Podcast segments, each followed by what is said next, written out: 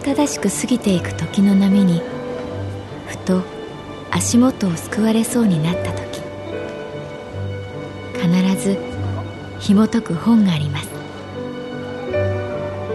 その本にはある女性の人生が描かれています。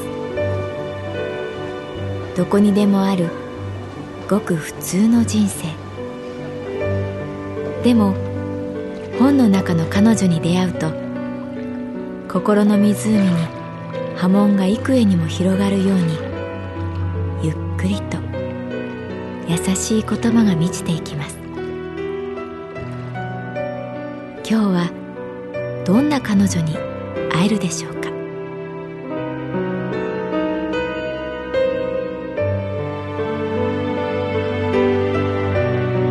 サウンドライブラリー。世界に一つだけの本。朗読は私木村多江がお送りいたします。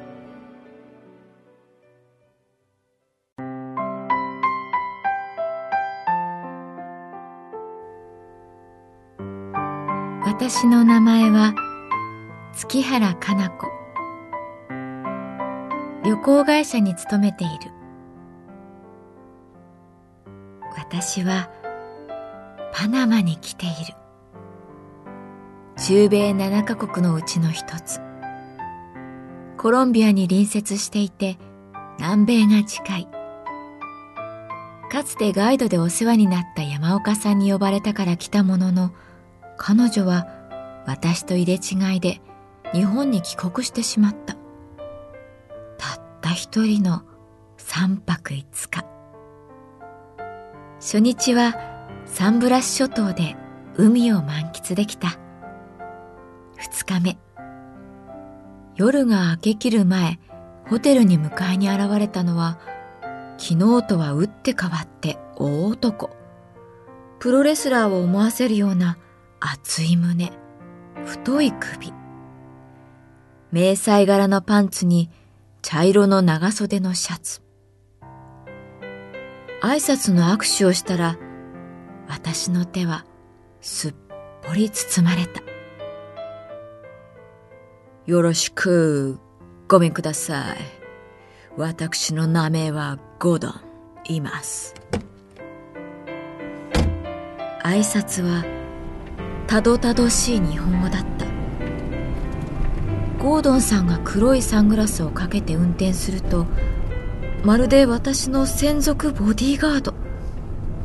ただ日本語をしゃべると調子が狂う。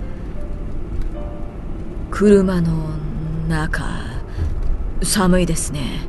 寒いかったらいます。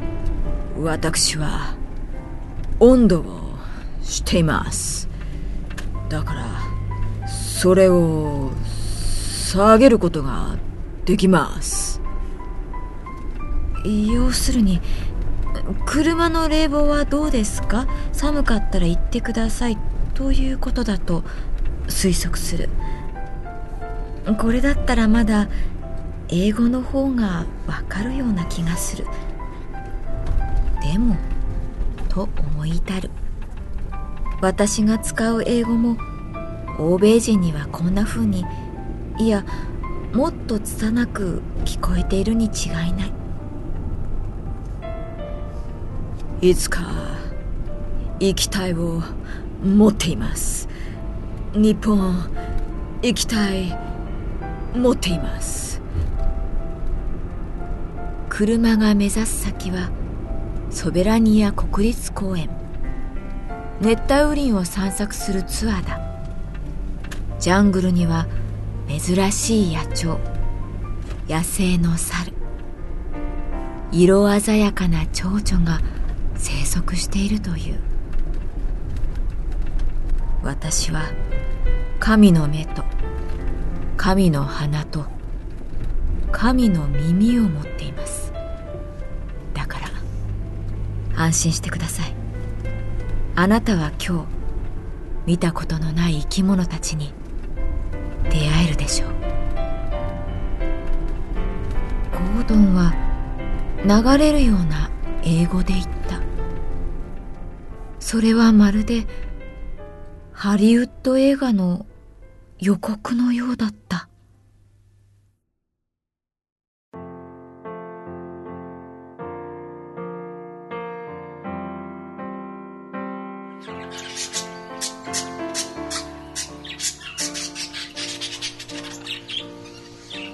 ジャングルを歩く。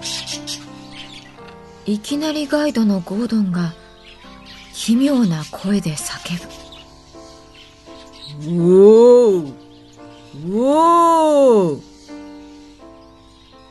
しばらくすると木の上からそれに応えるように鳴き声が聞こえた「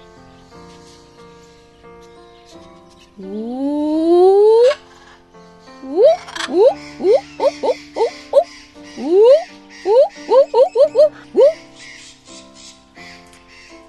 お地響きのような強い意志を感じる声スがね？縄張りを守ろうと威嚇してるんだよ。ゴードンが私にささやく。彼が英語で喋るとハードボイルドなセリフに聞こえる。やがて猿の家族が姿を現した。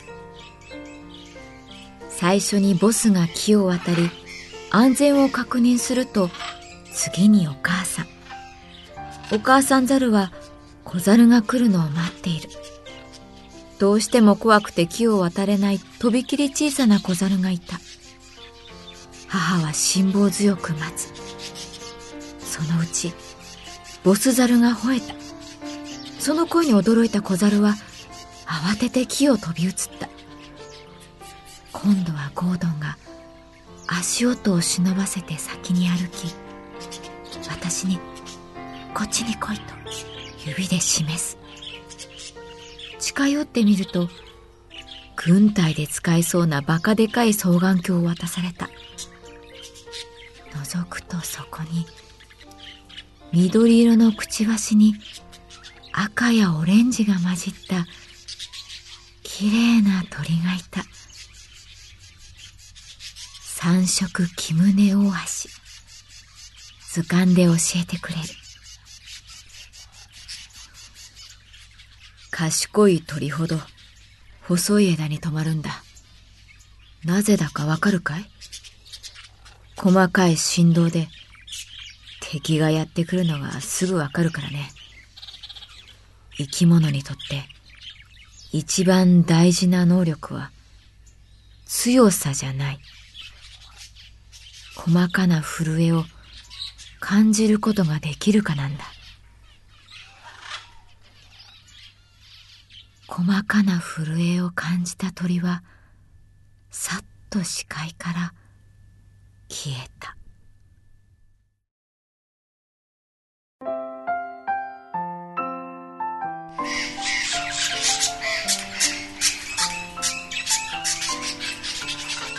ゴードンのガイドは素晴らしかった彼は七色の声を持っていた猿の鳴き真似だけじゃない。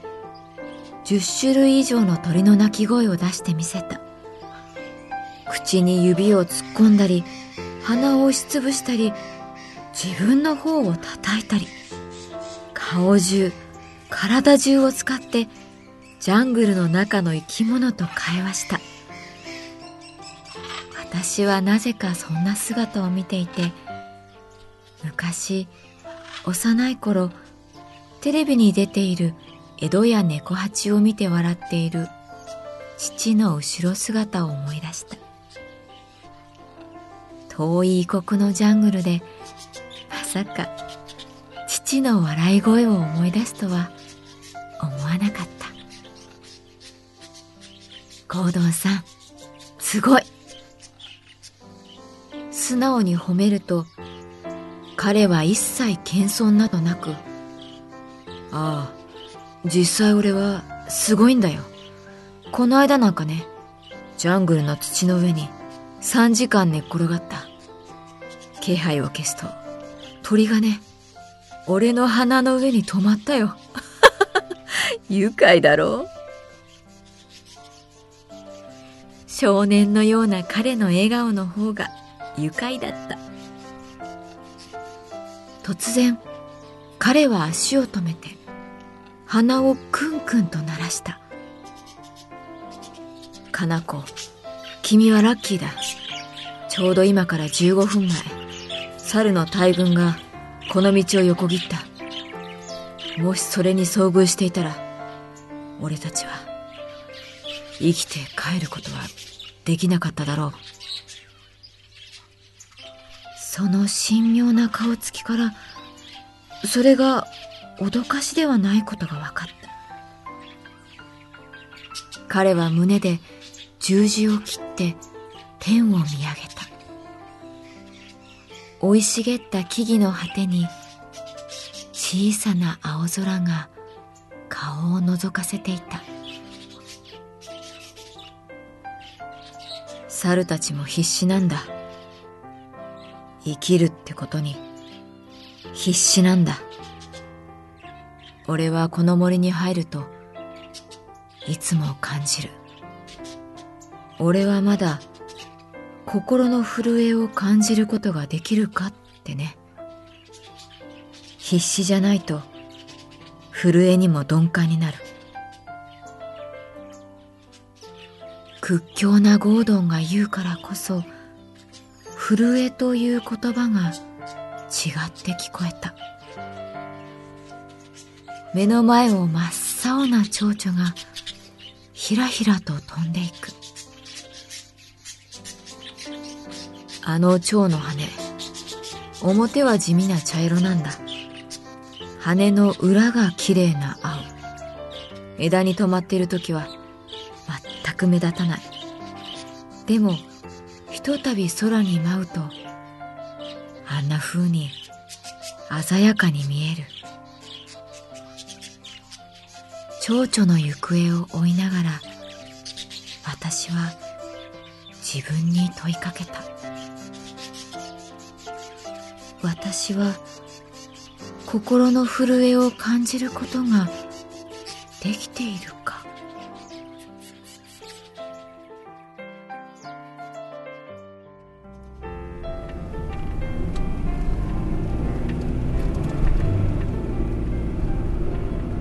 りの車の中でゴードンはいかがでしたでしょうか？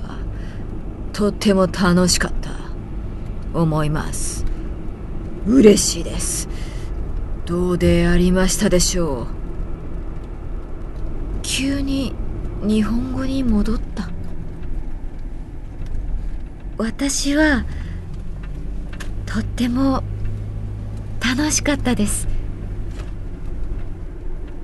くり言ってみる OK ゴードンは嬉しそうに笑ったホテルに戻るとすぐに電話があった。東京の山岡さんからだった。どうでした？パナマ。ありがとう。素晴らしかったよ。あ、お父さんの具合は？持ち直しました。ほっとしたところです。あ、ちなみに、バジェかゴードン。どっちかが私の旦那なんですけど。え？どっち？彼女はこう続けた。日本語、全然うまくならなくて。必死で教えてるのに。